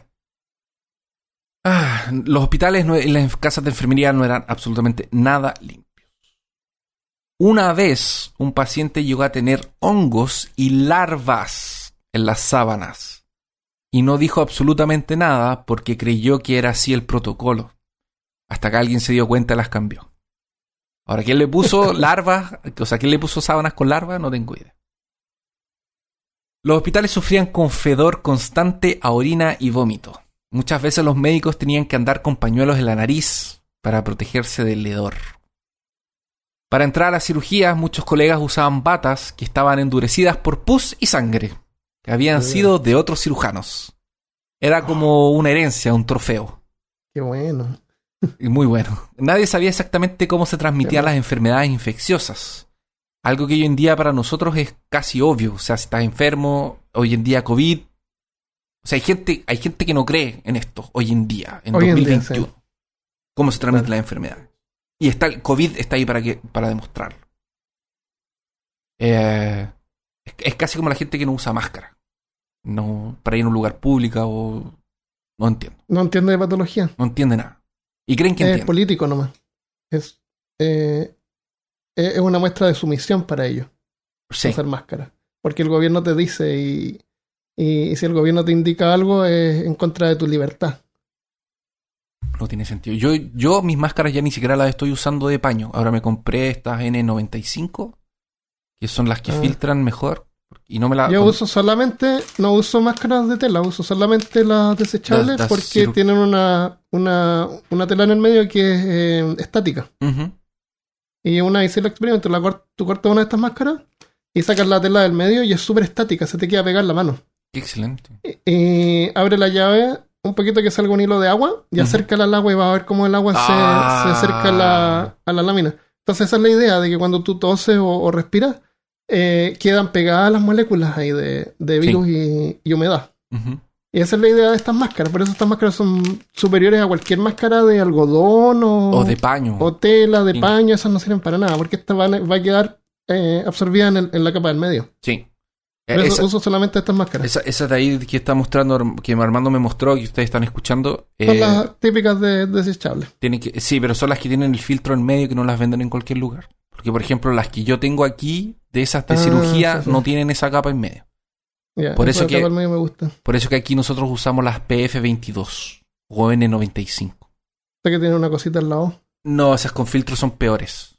No Ah, es bueno ya. usarlas con filtro, es bueno usarlas cerradas enteras. Tiene que costarte respirar, porque si no, no está Sí. filtrando. Y yo me pongo una. También se me. Típico que si alguien usa lentes, se te empañan los lentes. Sí. Pero descubrí que pones una cinta adhesiva de papel que tengo. Masking Es tape. esta, ¿eh? Ah, no, la de. No, sí, es la de. eh, para band-aids, que son como para. claro, como para curar heridas. Eso, Claro. para enfermería. Una cinta 3M, micropore. Entonces la pones en la, en la parte de arriba de la máscara, te la pegas. Y eso te ayuda a que no, no quedan esos huecos arriba de la nariz donde Sí. en realidad estás respirando, sino que te fuerza a respirar a través de la máscara y no se te empañan los lentes. Que sería. Que, que es lo bueno para la gente que usa lentes. Eso, Que no se empaña. eso, eso encuentro que es lo mejor que se puede. Eh, En Bueno. ese tiempo, la erisipela. Eris. Erisipela. Erisipela. Erisipela. La no sé qué es eso, si erisipela tú me puedes decir, yo te voy a creer. era una de las cuatro infecciones que infernizaban los hospitales. Conocida Esa también como infernizar. infernizar. Conocida también, conocida también como fuego de San Antonio. Una infección cutánea aguda con un tono rojizo, vivo y brillante. Oh, Es causada por streptococos y se desarrolla rápidamente. Eso lo sabemos hoy en día, en ese tiempo no lo ¿Qué sabemos. cosa de San Antonio se llama? La, el fuego de San Antonio Ah, provoca fiebre y escalofríos y te puede llevar a la muerte. Las otras tres eran la gangrena. mm, cosas que no, cosas para no buscar en Google. Estos Fuego de cuatro San nombres. Antonio. Es- No buscar. no buscar. Oh, qué asqueroso. Erisipela se llama también. Eri- Erisipela. Claro. No sé, estoy como de Lutiers para- tratando de hablar el nombre. Erisipela. Em, bueno, la gangrena, eh, la gangrena hospitalar que le llaman, eh, eh, son úlceras que llevan a la putrefacción de la piel y de los músculos y de los huesos. Tampoco lo busquen. La septicemia, que es envenenamiento de la sangre, y la piemia, que son abscesos purulentos. Todo purulento hoy día. Todo purulento, todo pus, todo Sí, pedazos lo de cosas, putrefacción. Es que, eh, vas a tener que poner el episodio así como hashtag pus, Claro, hashtag voy a tener que cambiar. Junto a mí esta semana está el micromante Christopher Kovacevic. todo purulento, todo, todo huele mal, todo sangra, todo es cochino. Algunos médicos creían que el gran problema eran los hospitales. Mira qué interesante esto. Ya que las personas estaban muy cerca. Eh, Las personas están muy cerca una de las otras y estos eran cada vez más grandes. Entonces, en la modernidad, el mundo moderno empezó a, pasar, los hospitales empezaron a crecer porque la, po- la población crecía. Entonces hacía que habían más enfermos porque las condiciones de la ciudad eran peores. Entonces los hospitales se llenaban más. Mientras más gente hay en el hospital, más fácil es que se contaminen entre ellos. Por eso que hoy en día hay una hay un ala de, de cuidado intensivo, hay un ala de cáncer, hay un ala de COVID, Claro. hay un ala de ambulatorios. Están separados por puertas como puertas del Nostromo. Que se Hay- abren. Hay, hay puertas y los médicos que pasan de un lugar a otro tienen medidas de asepsia. Claro, no. Especialmente cuando van a haber lugares peligrosos con enfermedades altamente contagiosas. Sí, se ponen un traje asmat. O sea, Traje Tú- de- si tú ves a una persona con un virus altamente contagioso, no necesariamente COVID, pero cualquier otro, y te vas a la sala de cáncer, es muy, o, de, o de SIDA, los vaya a matar. Claro. Porque sus defensas están completamente acabadas. Entonces, Claro. existe una especialidad médica que es el de cuidado intensivo, que es el que ve esas cosas. En fin. Eh, que estoy indignado, Brasil me indigna. Eh, Te dio rabia. me dio rabia. Entonces, Por eso que aquí a la gente eh, se transmitía las enfermedades. O sea, ir a un hospital es casi una sentencia de muerte. Porque si vas más o menos enfermo, probablemente te vas a recontra enfermar. Claro. Eh, esto es consecuencia de la urbanización y de cómo estaban las condiciones de las ciudades que les conté al principio cómo era Londres. Lo, esto, este, esta posición, este problema con los, con los, con los hospitales eh, derivó en una pelea política en dos grupos. Los contagionistas y los anticontagionistas. Así de simple. Ya. Los contagionistas postulaban que las enfermedades se transmitían de personas para personas. Eh, o eh, a través de merca- mercaderías que venían de áreas pestilentes del mundo. Entonces, si viene un objeto contaminado o una persona contaminada que viene de algún lugar con una contaminación, te da la enfermedad. Algunos sugerían que se trataba de sustancias químicas o burbujas invisibles. Otros creían que eran transmitidas por un animáculo. Y un animáculo es como un pequeño organismo. Mira, no estaban tan lejos de la, de la realidad. Ah, era un microorganismo, un animáculo. Un animáculo. Los contagionistas sustentaban que la única manera de prevenir y controlar enfermedades de, forma, de, de epidemias era por medio del uso de cuarentenas y restricciones de comercio. Porque no llevas la enfermedad de una ciudad a otra. Restringes el comercio, la- igual como Claro. vimos en, la- en el episodio de la, de la peste negra. Restringes comercio, te evitas que vaya el comerciante de una ciudad a otra y deja a la gente en su casa. La enfermedad no se transmite y no se, no se esparce por todo el mundo. Claro. Em, el contagio- al contagionismo le parecía plausible que enfermedades como la viruela, que presentaban pústulas, podían, que podían ser vistas fácilmente, eh, también eran eh, propicias a contagiar para las otras personas, porque hay un, hay un, hay un, hay un síntoma, algo que aparece, algo físico. Eh, y así no entendían tan bien cómo otras enfermedades que no tenían cómo verse se transmitían, como por ejemplo la cólera o la fiebre amarilla. No sabían explicar cómo se contagiaban esas enfermedades. Por el otro lado tenemos a los anticontagionistas que creían que las enfermedades eran generadas de manera espontánea y que partían de la suciedad de la materia en descomposición. O sea, los dos grupos no están tan equivocados, Sí. porque de hecho son las dos cosas. Y creían en ese tiempo en la, en la eh, generación espontánea. Que la vida espontánea. salía así de, la nada. Y, y esta es el tiempo que hacían lo- las cosas de las sangrías también. ¿Te acuerdas que lo hablamos en el episodio Ah, de. Todavía, todavía creían en los humores y en esas cosas. Eh, gran, pa- habían partes que creían en sangrías, todavía Claro, se hacían, habían como esas cosas. Eh, ellos creían que entonces venían de la materia en descomposición. Es un en un proceso que se conocía como pitogénesis. Y después se transmitían por el aire por medio de vapores venenosos o por miasmas. Estas son teorías populares en la élite de la medicina y creían que su teoría se basaba en simplemente observación, era clara y simple observación, y bastaba mirar la inmundicie de la ciudad superpopulada para entenderlo. El médico Niel Arnott lo resume de la siguiente forma. La causa inmediata y principal de las enfermedades en áreas metropolitanas era el veneno de la impureza atmosférica, Ah, sí. decorrente del acumular en las casas y en, en su entorno los restos en descomposición de las sustancias usadas en la alimentación y de las impurezas expelidas por sus propios cuerpos. Es decir, las casas estaban llenas de basura y caca. Y eso enferma a la gente. O sea, ese- Claro. todo eso es eso, básicamente. Eso. Por eso que la defensa eso de compraban los... flores y ponían perfumes. Entonces, ellos, o sea, para que veas que las dos teorías se complementaban, porque efectivamente existe contagio, pero también existe transmisión y generación. Porque eh, lo que pasa es que ellos, lo- los dos grupos están, están en lo correcto, Eh, pero ellos Eh. creían que era una o la otra. Ah, No se daban cuenta de que son las dos cosas. Claro. Porque uno dice, se contagia de paciente a paciente. Sí, es verdad. Y el otro dice, Ajá. surgen enfermedades de la suciedad, de la basura, de la caca. Sí, también es verdad. No espontáneamente, pero sí. No espontáneamente, lo hace, pero- ocurre. pero ocurre. Para ellos era espontáneo porque no lo porque no usaba microscopio. Por eso que no era espontáneo. Claro, claro, exactamente. ¿Te das cuenta que en esa, en esa realidad entra Lister con su microscopio? Claro, va con su microscopio bajo la mano. Pues, No, el exactamente. maletín, maletín de cuero. Sí, y dice así como, a ver, usted, señor, déjeme ver luego mi microscopio, analizarlo. Su pierna pudria, que era lo que iba a empezar a hacer. Va a empezar a tomar muestras de putridez y empezar a analizarlo. Ah, En fin. A lo largo entonces de su carrera, eh, Lister detecta que los pacientes morían de gangrena, erispelia, septicemia y piemia. Frustrado porque la mayoría lo asumía como algo inevitable, comenzó a colectar muestras y analizarlas en el supermicroscopio. ¡Viva la ciencia! Quería de alguna Mm. forma entender si el calor y la inflamación tenían algo que ver con todo esto.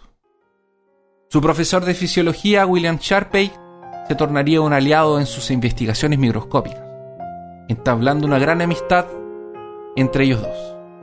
Este profesor lo envió a pasar lo que sería, en primera instancia, solamente un mes con su amigo James Syme, un cirujano muy reconocido en Escocia. Este viaje le cambiaría la vida a Lister para siempre, y no, no solo sería por solo un mes. Antisépticos, cirugías, instrumentos y matrimonio. Todo esto y mucho más en la parte número 2.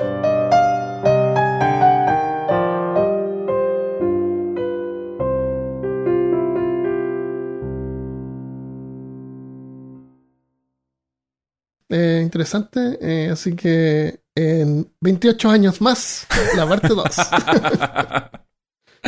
Purulento.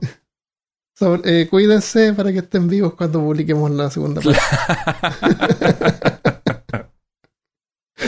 Dejen En una, este episodio, dejen una nota como el doctor cuando, cuando en De Vuelta para el Futuro en el 2, cuando el doctor Brown vuelve a- a- al pasado y le deja una carta a Marty en el futuro Ah, eso. y se la van a dejar. Dejen una, una máquina, una carta en el tiempo para sus nietos. Querido nieto. Bueno, eso es lo que vamos a estar esperando de nosotros, que nuestros yo del futuro nos manden, le manden a Christopher la segunda parte, así que él está ahí sentado esperando eso. Estoy a que esperando que me eventualmente llegue, llegue. Sí, que me llegue la carta. Claro, excelente. Eh, excelente episodio, extra largo, pero, Extra largo. pero entretenido todo el rato. Me gustó harto. Y eh, tenemos que leer algunos saludos, sí o sí. Sí, si no nos van a, a antorchar. Nos van a perseguir con Antorchar, claro. antorchas. Oye, estuvo bueno ese videoclip que hiciste.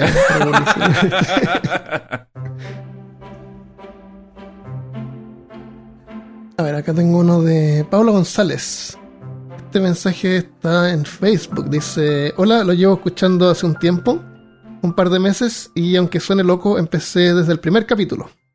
¿Quién escucha el primer capítulo de un podcast? no sé, a mí me da miedo cuando la gente dice que escucha Sí, el primer me voy a capítulo. escuchar ese, sí. Los encuentro muy interesantes, entretenidos y con el tiempo eh, y con el tiempo se hicieron parte de mi compañía mientras trabajo. Sí, yo también los escucho mientras trabajo.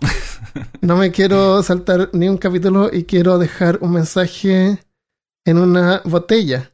Mi yo del pasado le quiere dejar un mensaje a mi yo del futuro. Ya, como nosotros, que nos dejábamos mensajes ahora. ¿Valió la pena tanto recorrer? ¿Qué tal van las plantas? ¿Qué tal va la travesía en la costa? Tú puedes, pelado. Tú puedes hacer lo que te salga de los cojones. Ese es mi mensaje. Ánimo, ánimo, ánimo. Mucho ánimo. Muchas gracias. Mucho Eh, ánimo. pelado mucho ánimo. González. Señor González, mucho ánimo. Sí, gracias a todos los pelados. Eh, Claudia Ara- Arango. Hola a todos, me encanta su podcast. Los encuentro súper chistosos e informativos a la misma vez. Solo quería saber cómo están después de todos los problemas del weather que hubo en el país de Texas. Oh, fue Espero que todo esté bien lo de salud. Ah, esto pasó hace años atrás. no. fue en febrero, parece. Marzo, fue hace un par de meses eh, que se congeló todo y, y amaneció todo con nieve por todos lados. Sí. Y la nieve se demoró en, en, en, ah, descongelarse y lo peor fue que se, nos dimos cuenta que la, la, la, la red eléctrica acá era una porquería una mía. y un montón de gente estuvo sin electricidad y como somos tan frágiles, muchos murieron. Y un- el, el caso más triste que vi fue que salió en la noticia un niñito que había muerto en la casa Oh, eh, tratando de abrazar a su hermano menor. no. Y, y las últimas fotos que mostraron de él fue él jugando en la nieve. Porque cuando empezó a pasar todo y nevó fue como lindo. Como que, oh, qué novedoso, qué entretenido salir a jugar con la nieve y los niños jugaron en la nieve. Esas fueron las últimas imágenes porque después sin calefacción, sin luz eléctrica, eh, el niñito murió. Oh, pero loco. Qué horrible. Qué horrible, qué horrible que las últimas fotos de él fue él disfrutando de la nieve, que es lo que le causó finalmente la muerte. Qué, qué horrible pensar que un. Que- que en una situación como, como que frágil. Sea, como Que somos pensamos frágiles, que. frágiles, no, no, por nos morimos por exposición. Exposición es un término, una razón de muerte. Exponerse. Salir afuera. Imagínate cuando vemos ardillas y un montón de animales afuera y pájaros que viven por años sin, sin nada, si duermen ahí donde pueden y son mucho más resistentes que nosotros. Pero esos niños no tenían papás, nada. Estaban durmiendo así Sí, como. tenía una en- familia completa, no sé, es que no había calefacción, no sé qué tipo de calefacción había tenido. La- eh, no estamos preparados para este, para ese clima acá, entonces no tenemos estufas. Yo compré una estufa en Amazon, pero me llegó así como una semana después que pasó todo. En caso de que pase algo, no hay una estufa. No hay una estufa a gas. No hay gas. no, hay, no hay un cilindro. Bueno, tengo yo un cilindro acá porque tengo una, una, una cosa para hacer asado, pero no tengo una estufa que pueda yo conectar a un, a un gas, por ejemplo, que pueda usar adentro de la casa. Una estufa de parafina, por ejemplo, no existe. Porque no hace tanto frío acá como para necesitar eso. Entonces la gente no estaba preparada de ninguna manera. Muchos seguramente ni siquiera tienen ropa abrigada. Una parca, por ejemplo. Sí. Entonces por eso fue súper impactante y lo otro es que Texas eh, se destaca por tratar de ser eh, independiente. Entonces la, la red eléctrica de Texas está separada del resto de las dos redes que existen en Estados Unidos que están entre ellas interconectadas. o Entonces sea, cuando les- pasa algo en algún área, eh, hacen un Absor- switch y pasa electricidad pasa- de otro lado. Entonces fue un montón de problemas políticos y eso y ahora van a tratar de arreglar eh, la red para que la próxima vez funcione mejor. Pero afortunadamente para nosotros eh, todo pasó bien. Y no tuvimos ningún problema, no se nos cortó la luz. Me sentía incluso un poco cul- culpable. Ah. no sufrimos, no tuvimos problema. Ah, ¿tienes, ¿tienes fotos o videos en tu Instagram o subiste algo a YouTube de Blisky? Ah, sí, eh, el día que nevó, eh, subí, hice un blog eh, donde me pasé por la nieve, me cansó mucho porque la nieve me llegaba como hasta la pantorrilla. y Y saliste de zapatillas, mi canal de. Blisky, que está en YouTube. Eh, Blisky se escribe, es a youtube.com slash Blisky, que es B, B larga L I Z K Y. Eso. Entonces la gente que quiere Si ver los ver videos de Armando, inscríbanse. F. Y. Aliaga nos manda un mensaje, dice, hola, solo quería decirles que me encantan desde que comencé a escucharlos y sufro cuando no veo episodio nuevo cada lunes. Oh, pobrecita, estaba sufriendo. Estaba sufriendo mucho. Incluso hasta mi mamá me pregunta por ustedes todos los lunes diciéndome, Fran, ¿los dispersos subieron episodio nuevo? no somos tan dispersos, no, no. Ah, nos pusimos lo que hablar, escuchamos nosotros de que estamos Armando, por- nos pusimos a hablar de un, de un encendedor del episodio. Ya, pero porque tú te, te equivocaste de apellido. si no hubiéramos hablado de perdido en el espacio, en vez. Claro. O, o de la Eh, isla, de Robinson Crusoe. ¿Por qué? No se llamaba Crusoe, se llama Robinson. Por eso. ah, Crusoe. Robinson. Ah, ya, sí, tienes razón. ya, mucho, mucho love desde Santiago, Chile. Ah, Muchas gracias. gracias, Fran. Como lo prometido es deuda, les traigo algunos de los comentarios que nos dejaron en el post que hice yo en el grupo de Facebook. Así que si no están, únanse a nuestro grupo de Facebook para que puedan ver esas cosas y otras más. Majet Reyera nos dejó. Saludos Christopher y Armando. Soy fan del podcast desde sus primeros capítulos. Sabemos que no es fácil crear contenido y sobre todo en estos tiempos tan difíciles. Espero que se encuentren muy bien. Les mando un fuerte abrazo desde los lugares más alejados de México. Gracias, Majet. Ahí Santiago dice, apenas encontré su podcast y los estoy escuchando en orden. Va en el 41, le quedan ciento y pocos todavía. Así que tengo episodios para un rato. Gracias por hacer mis días más divertidos y suerte con la mudanza. Saludos desde el fin del mundo, un pueblito al sur de Veracruz, en México. Ojalá fuera la Patagonia, sería más divertido.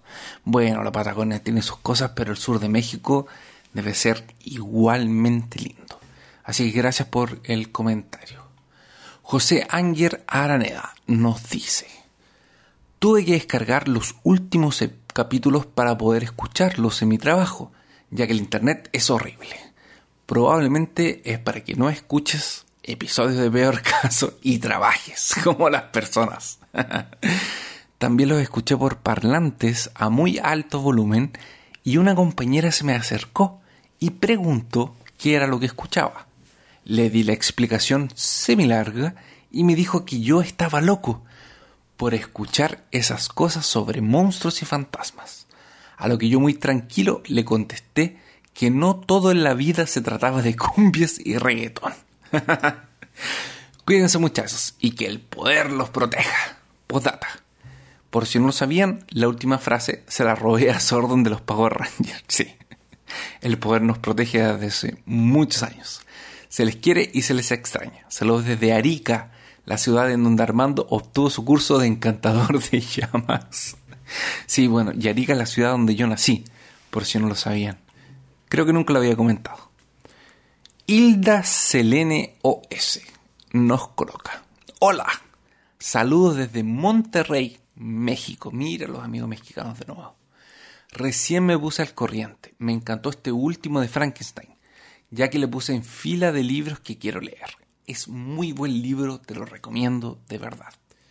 Los escucho ya desde hace al menos dos años. ¡Eh! ¿Cómo pasa el tiempo? Dos años.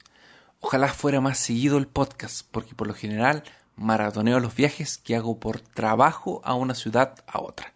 Mira, una persona que maratonea en el viaje y no durante el trabajo. Estoy orgulloso. Soy neuróloga y viajo una vez al mes a la ciudad más lejana a ver pacientes. Me aviento tres episodios por viaje, así que espero que se acumulen para escucharlos todos. Un saludo y espero que salgan nuevos capítulos pronto. Hilda, espero que puedas disfrutar este episodio en uno de tus viajes y que te vaya muy bien con tus pacientes. Entonces, estos fueron los recados que nos dejaron en uno de los posts de, que hice en el grupo de Facebook. Así que si no están, únanse y muchas gracias por escucharnos. Un abrazo a todos. Y muchas gracias a todos los que mandaron mensajes. Sí. Eh, se aprecia mucho su amor y se siente. Arde. Sí, Esperamos tener eh, la segunda parte de este episodio. Tal vez no en el siguiente episodio. Tal vez el siguiente episodio va a ser sobre otra cosa. Tal vez el subsecuente también. Pero eh, pronto vamos a. Christopher se comprometió a completar la segunda parte. sí, así es. Esto está totalmente en manos de Christopher. Él fue el creador de este episodio. Yo. Yo me dedico a dispersarnos. A, y a poner cosas dentro de cajas. Claro, y a editarlo. Excelente. Bueno, Eso. ¿quiere agregar algo más? ¿Algo más? ¿Quieres sugerir alguna cosa? Uf, episodio extra ¿Puedo largo para que no nos echen tanto de menos. Sí. Ya. ¿Bajamos hasta acá entonces? Sí, me parece. Y, y nos vemos la próxima vez. Adiós. Adiós.